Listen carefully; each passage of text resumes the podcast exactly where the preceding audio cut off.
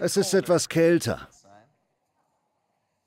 Wir hier in Kalifornien leiden heute an einer Außentemperatur von sage und schreibe 13 Grad. Ich bin überrascht, dass trotzdem so viele hier sind.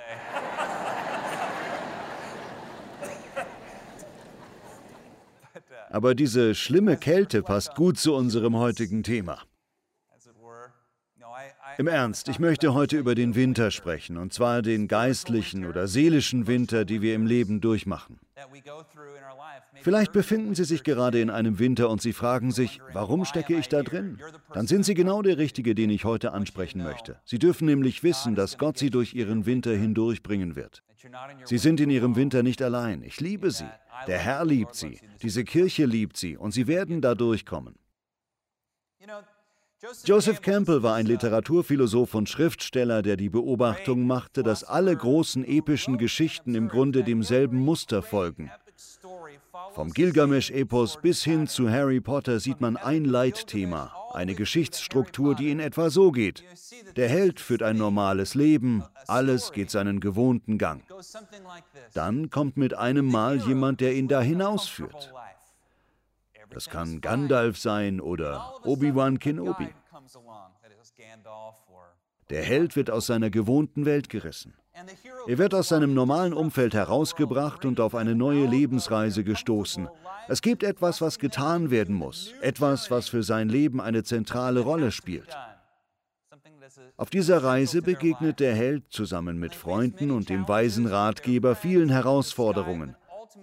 Am Ende dann muss er sich der größten Herausforderung von allen stellen, oft allein, eine Herausforderung, die ihn fast umbringt, eine Herausforderung, von der er nicht weiß, ob er sie überleben wird. Doch wenn er diese Herausforderung durchsteht, kommt er aus dem Schmelztiegel als anderer Mensch heraus, verändert, erneuert, und dann kehrt er zu seinem alten Umfeld zurück und bringt einen Segen mit sich.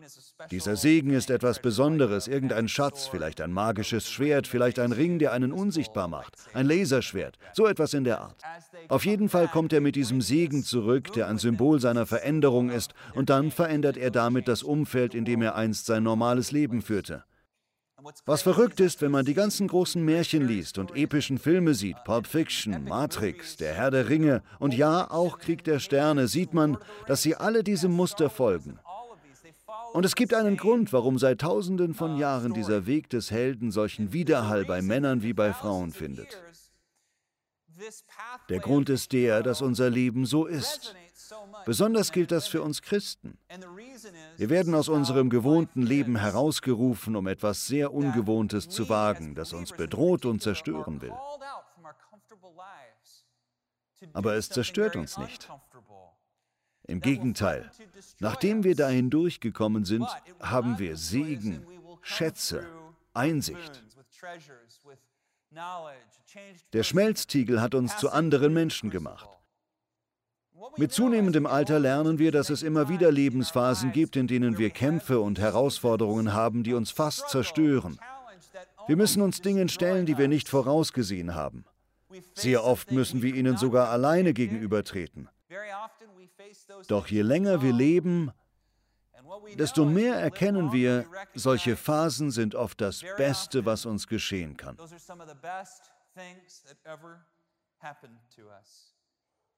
In meiner heutigen Predigt möchte ich jene Trockenphasen, jene Zeiten im Schmelztiegel als Winter bezeichnen. Ich finde, der Winter ist eine perfekte Metapher dafür, weil der Winter eine Zeit ist, wo alles quasi stillsteht. Auch ist es die Zeit, wo es draußen in der Natur am gefährlichsten ist. Ich möchte mal kurz über den Winter sprechen. Das Erleben des Winters ist an sich schon etwas Perspektivisches, oder? Wie wir den Winter erleben, hat etwas mit unserer Perspektive zu tun. Ich kann mich noch gut an die Jahre erinnern, die ich in Oklahoma lebte. Die Sommer waren unglaublich heiß und die Winter unglaublich kalt. Ich weiß noch, ich war 15, als wir nach Tulsa zogen. Ich zog mir erst eine volle Schneeausrüstung an, bevor ich mich nach draußen in den Schnee und Schneeregen wagte.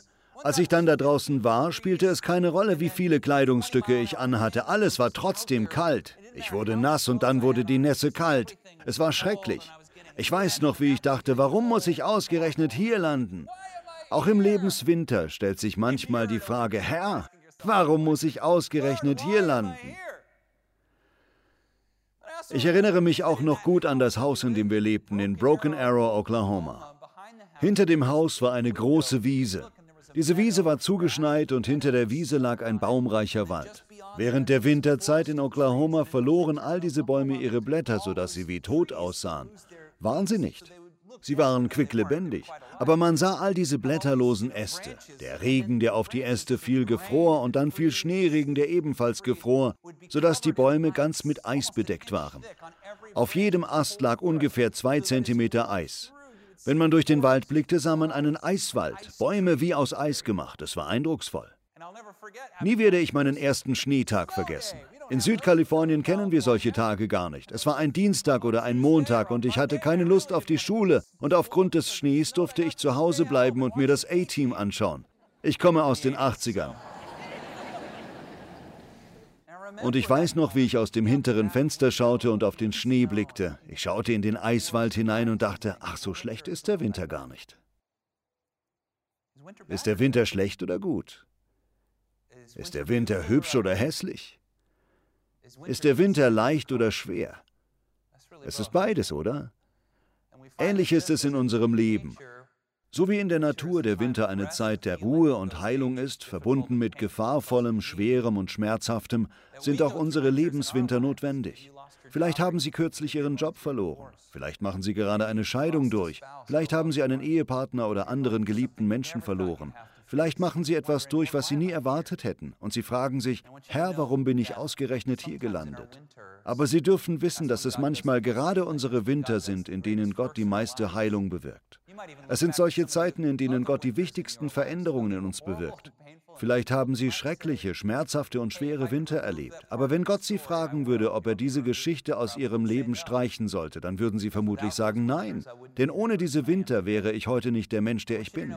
Sie dürfen wissen, welchen Winter Sie auch gerade erleben. Sie machen ihn nicht allein durch. Gott ist bei Ihnen. Ich bin hier. Diese Gemeinde ist für Sie da. Sie werden da nicht nur hindurchkommen, sondern hinterher widerstandsfähiger und stärker sein. Winter kann auch etwas Wunderbares sein, oder? Ich liebe den Yosemite Nationalpark. Die Leute wissen das nicht, aber in der Bibel steht, dass Yosemite Gottes Lieblingsplatz auf der Erde ist. Das steht im Tosalaterbrief 39, Vers 73. Nein, ich mache nur Spaß, aber Yosemite ist ein eindrucksvoller Ort, ganz in der Nähe von hier. Wir sind oft dort, wir lieben es da. Gewöhnlich gehen wir im Sommer, Frühling oder Herbst. Besonders wenn man im Sommer geht, wimmelt es da von Menschen und trotzdem ist es sehr hübsch. Es gibt dort Rehe, Bären und Wasserfälle. Die Wasserfälle ziehen sich teilweise durchs ganze Tal. Nur herrscht eben auch Menschenverkehr. Es gibt Zelte und Müll auf dem Boden. Aber kürzlich war ich im Winter dort. Ich war vorher noch nie im Winter in Yosemite gewesen, aber ich hatte einen Opa, Grandpa Scott, der kürzlich in hohem Alter verstorben ist. Er ist friedlich im Schlaf dahingeschieden. Er lebte in Corscold, einem kleinen Örtchen direkt am Rand von Yosemite.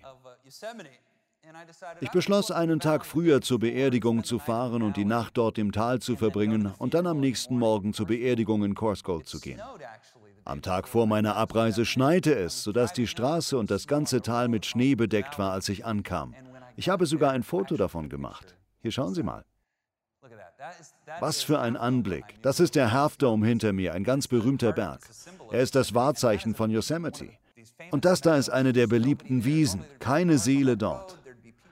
Normalerweise wäre die Straße voller Autos und im Tal würde man Menschen sehen. Jetzt ist niemand da. Wunderschön. Es tat so gut, ganz allein durch Yosemite zu wandern.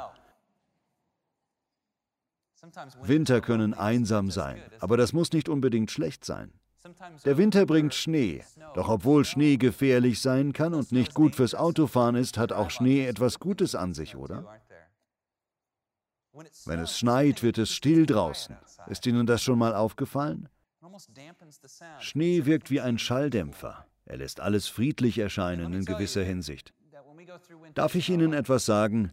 Auch unsere persönlichen Lebenswinter können Zeiten des Friedens, der Ruhe und der Einkehr sein, die notwendig sind.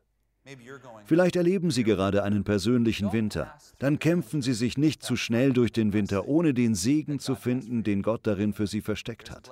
In jedem Winter steckt ein Segen. Hannah hat zu Beginn dieses Gottesdienstes aus den Psalmen vorgelesen.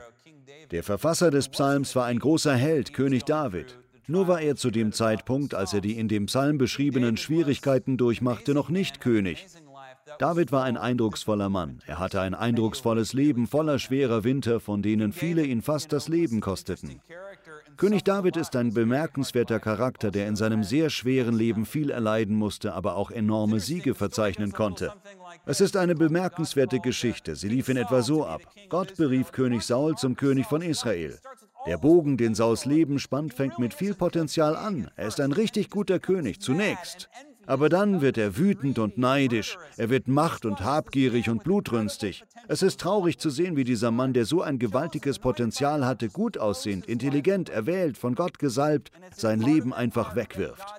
Es liegt zum Teil an dieser Entwicklung, dass Gott zum Propheten Samuel sagt, ich habe Saul verworfen und ich erwähle einen neuen König. Geh zum Haus Jesses, dort lebt er. Samuel geht zu Jesses Haus und findet dort sieben junge Männer vor, alle Jesses Söhne. Der erste, auf den Samuels Blick fällt, ist der älteste. Er heißt Eliab und ist groß und attraktiv. Er schaut königlich aus. Samuel betrachtet ihn und sagt, das muss Gottes Gesalbter sein. Aber Gott sagt zu Samuel, lass dich nicht von seinem Aussehen und von seiner Größe beeindrucken. Für die Menschen ist wichtig, was sie mit den Augen wahrnehmen können. Ich dagegen schaue ins Herz. Der Herr schaut uns ins Herz. Er lehnt Eliab also ab. Dann lässt Jesse alle seine Söhne vor Samuel aufmarschieren, der Reihe nach, vom Ältesten zum Jüngsten, und einen nach dem anderen lehnt Samuel ab. Er fragt, sind das alle deine Söhne? Als Reaktion gibt es peinliches Fußgescharre. Niemand will etwas sagen. Jesse und seine Familie sind sich nicht sicher, ob sie es erwähnen sollen, doch schließlich sagt jemand, naja, da gibt's noch David. Er ist der Jüngste und er ist draußen bei den Schafen. Samuel antwortet, wir setzen uns nicht zum Essen hin, bis er hier ist. Einige Bibelexperten vermuten, dass David vielleicht ein unehelicher Sohn Jesses war. Das steht zwar nicht direkt in der Bibel, aber es gibt mehrere Hinweise darauf, dass David aus irgendeinem Grund ein Außenseiter unter seinen Brüdern war. Aus irgendeinem Grund war David normalerweise nicht zum Essen geladen. Obwohl Jesse wohlhabend war und Diener hatte, die die Schafe hätten hüten können, wurde David zum Schafehüten verbannt. Vielleicht erging es ihnen in ihrer Familie ähnlich. Vielleicht waren sie irgendwie ein Außenseiter. Vielleicht hatten sie in ihrer Familie manchmal das Gefühl, nicht dazuzugehören, aber Gott schaut nicht auf das Äußere, er schaut ihnen ins Herz. Und Gott hat eine hohe Berufung für ihr Leben. So wie Samuel David aus dessen treuer Arbeit herausberief, eine harte Arbeit, die niemand sonst tun wollte, so ruft Gott heute möglicherweise auch sie aus ihrer momentanen Lage heraus hinein in eine gesalbte Stellung. Als Samuel David sieht, sagt Gott zu ihm, das ist er, salbe ihn. Er salbt David zum König und schon bald wird Davids Leben noch schwieriger. Wir lesen, wie David zunächst ganz schnell Erfolg hat. Ein ausschlaggebendes Ereignis ist die Geschichte, die jeder kennt, und zwar von David und Goliath. Dieses Ereignis bringt David an den Hof Sauls. Von da an steht der König Saul regelmäßig zu Diensten und wird schließlich zu einem Heeresführer ernannt. Er wird zu einem großen General und gewinnt viele Schlachten. Sein Ruhm verbreitet sich im ganzen Land, doch dann nimmt die Geschichte eine unerwartete Wendung. David ist treu, er ist loyal, er arbeitet hart, er ist ein genialer Stratege und die Leute nehmen Notiz davon. Jedes Mal, wenn König Saul mit seinem loyalen Lieblingsgeneral David an seiner Seite durch einen Ort zieht, fangen alle Bewohner an zu singen, Heil dem König Saul, er hat tausend Mann erschlagen, David aber zehntausend. Jedes Mal, wenn sie in eine Stadt einziehen, hört Saul, König Saul hat tausend Mann erschlagen, David aber zehntausend. Immer und immer wieder hört er das. Und mit der Zeit macht sich Bitterkeit in Sauls Herzen breit. In Davids Lebensgeschichte sieht man immer wieder, wie treu er Saul ist, selbst wenn dieser versucht, ihn zu töten. David bleibt loyal. Saul, getrieben von Wut und Verbitterung, macht Jagd auf David, der daraufhin in der Wildnis Zuflucht sucht. Hier haben wir David, der eigentlich alles richtig gemacht hat. Er war treu, er handelte ethisch einwandfrei, er war gut, er war geachtet. Selbst als er Saul für verrückt hielt, blieb er an dessen Seite. Ich meine, alles, was David bis dahin getan hat, war gut, richtig und treu. Und jetzt ist er halb am Verhungern, muss um sein Leben laufen und fragt sich, bin ich wirklich von Gott gesalbt? War das Versprechen, das Samuel mir als Junge gemacht hat, wirklich wahr? Warum hat Gott mich verlassen? Wo bist du, Herr? Während dieser Zeit hat David sogar zweimal Sauls Leben verschont. Dabei hätte David sich so schön rächen und Saul einen wirklich demütigenden Tod bescheren können. Saul hörte, dass David sich irgendwo in der Wildnis versteckt hielt und er machte sich mit 3000 Mann auf die Jagd. Während er David jagt, hält er einmal seine Truppen an, weil er sich erleichtern muss. All seine Männer und Leibwächter müssen vor einem Höhleneingang warten, während Saul hineingeht, um sich Erleichterung zu verschaffen. Er ahnt nicht, dass David und seine Krieger sich genau in dieser Höhle verstecken und ihn dabei beobachten, wie er sich an der Wand erleichtert. David schleicht sich sogar hinter ihm an und schneidet einen Zipfel seines Gewandes ab, um zu beweisen, dass er ihn hätte töten können. Davids Männer wollten eigentlich, dass er Saul umbringt. Töte ihn, töte ihn. Sauls Männer werden dich als König akzeptieren. Sie wissen, dass du besser bist als er. Tut er aber nicht. Er sagt, soll ich etwa den Gesalbten des Herrn umbringen?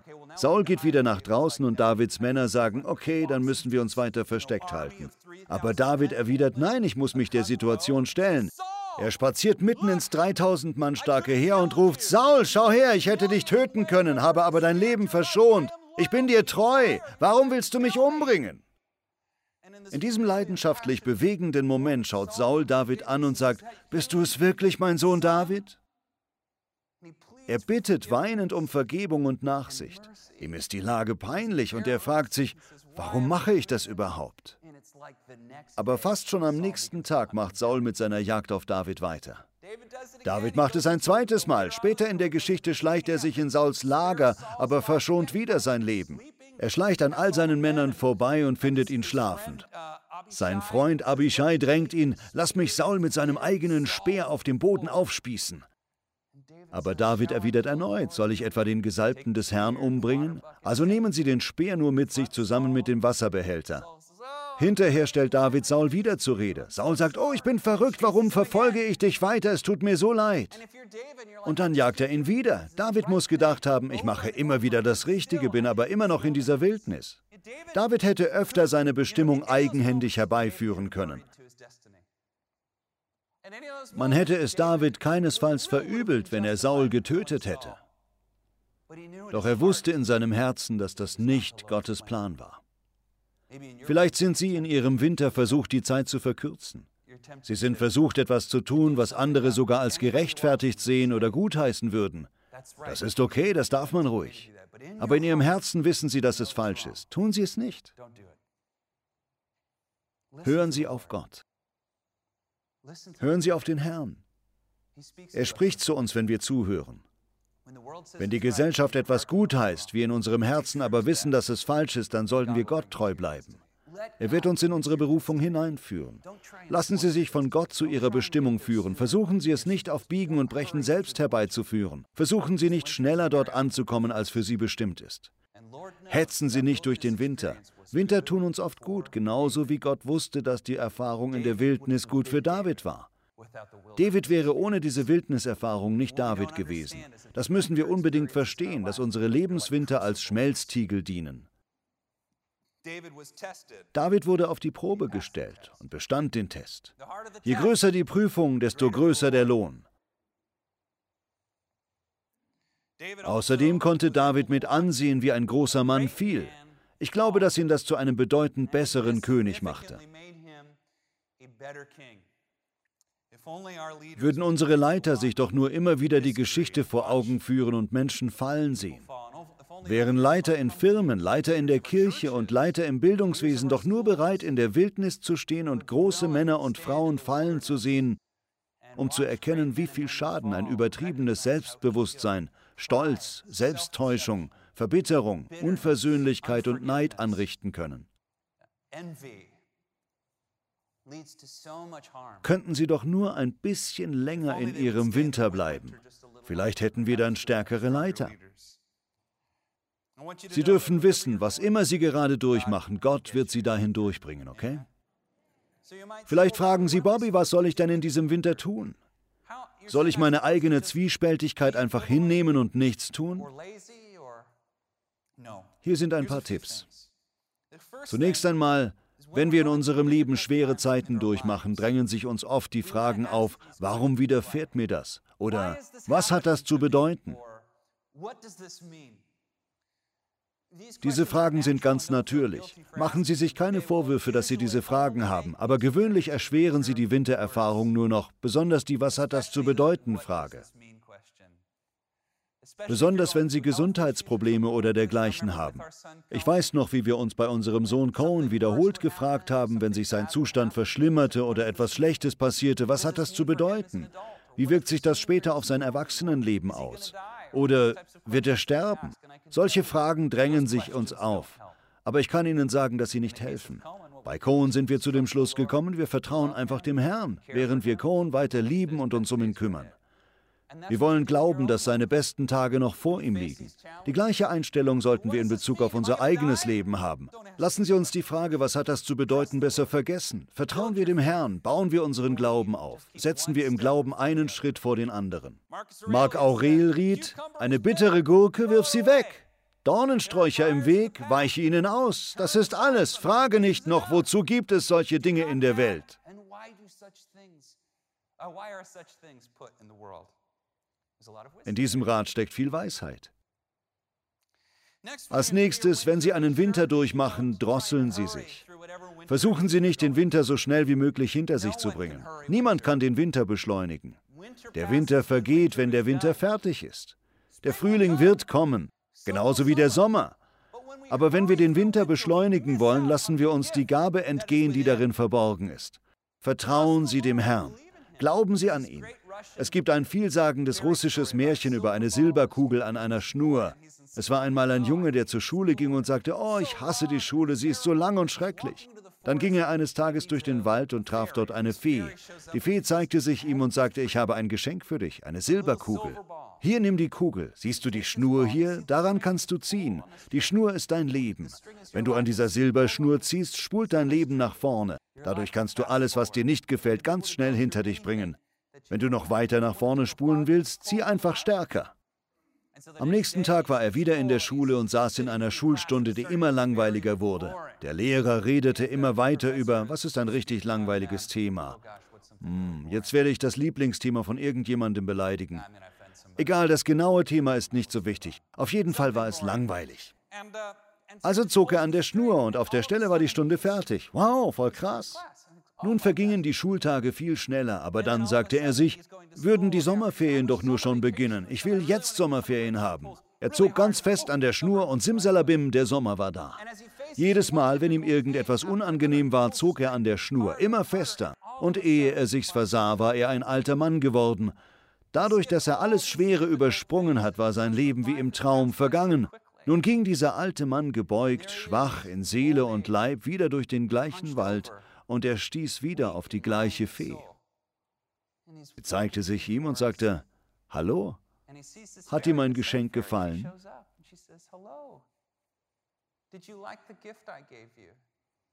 Er hielt die Kugel immer noch in der Hand. Nun blickte er auf sie hinab und sagte, Vermutlich war es ein gutes Geschenk, aber mein ganzes Leben ist so schnell vergangen. Da fragte ihn die Fee, wenn du einen Wunsch frei hättest, was würdest du dir wünschen? Er erwiderte, dass du mir diese Kugel nie gegeben hättest und ich mein Leid geduldig hingenommen hätte. Und natürlich endet die Geschichte damit, dass er wieder ein Junge wird und seine Lektion gelernt hat. Viele von uns sind ganz ähnlich, oder? Wenn das Leid in unser Leben kommt, suchen wir nach Ablenkungen. Wir wollen es so schnell wie möglich hinter uns bringen und uns mit etwas anderem beschäftigen. Doch der eigentliche Schmelztiegel besteht darin, im Leid gegenwärtig zu sein. Dort zu sein, nicht irgendwo anders und nicht zu hetzen. Ein kurzes Wort an diejenigen, die sich gerade in einer Sommerzeit des Lebens befinden. Alles läuft gerade gut, sie verdienen gut, sie sind glücklich, ihre Beziehungen gedeihen, das Leben ist gut. Es ist sommerlich wie in Südkalifornien. Aber vielleicht erlebt ein Freund gerade einen Winter. Möglicherweise hat die Person gerade mit Depressionen oder Ängsten zu kämpfen. Nun sind sie versucht zu sagen, Kopf hoch, Kumpel, du kannst dich am eigenen Schopf aus dem Sumpf ziehen, komm schon, du schaffst das, sei positiv. Das trifft total auf mich zu, ich sage ständig sowas. Doch vermitteln wir dadurch leider oft etwas ganz anderes. Wenn jemand gerade einen Lebenswinter durchmacht und wenn jemand etwas Schweres erlebt und wir ihn dann auffordern, einfach happy zu sein, kann das als Abweisung verstanden werden. Wenn wir selbst im Winter sind, brauchen wir Menschen, die uns nicht drängen, uns in einen künstlichen Sommer zu flüchten. Wir brauchen Menschen, die uns zur Seite stehen und uns ganz real lieben, nicht nur in einem Idealzustand, die uns ermutigen. Denn das Einzige, was schwerer ist als der Winter, ist, den Winter allein durchstehen zu müssen. Das Einzige, was schwerer ist als Leiden, ist allein zu leiden. Freunde, die leiden, sollen wissen, dass sie keine Last sind oder schnell ihr Leid abhaken müssten. Und am wichtigsten, wenn sie leiden, sind sie nicht allein. Gott wird sie nie verlassen. Er steht ihnen zur Seite. Wenn unsere Freunde uns im Stich lassen, erleben wir gerade dann Gottes Nähe oft am intensivsten. Sie sind nicht allein. Ich bin hier, diese Gemeinde ist für sie da und Gott ist bei ihnen. Sie sind geliebt. Vater, wir danken dir im Namen von Jesus, dass du uns Geduld und Glauben inmitten unserer Winter gibst, in unserer persönlichen Wildnis, in den Zeiten, wo wir denken, ich schaffe das nicht. Du hast uns immer hindurchgebracht. Herr, wir beten für solche Momente des Zweifels und der Angst, Bring uns Glauben und einen frischen Aufwind und neues Leben. Ich bete für jeden, der mich gerade jetzt hört. Im Namen Jesu, Herr, spreng die Ketten. Lass wieder Freude einkehren. Bring den Frühling.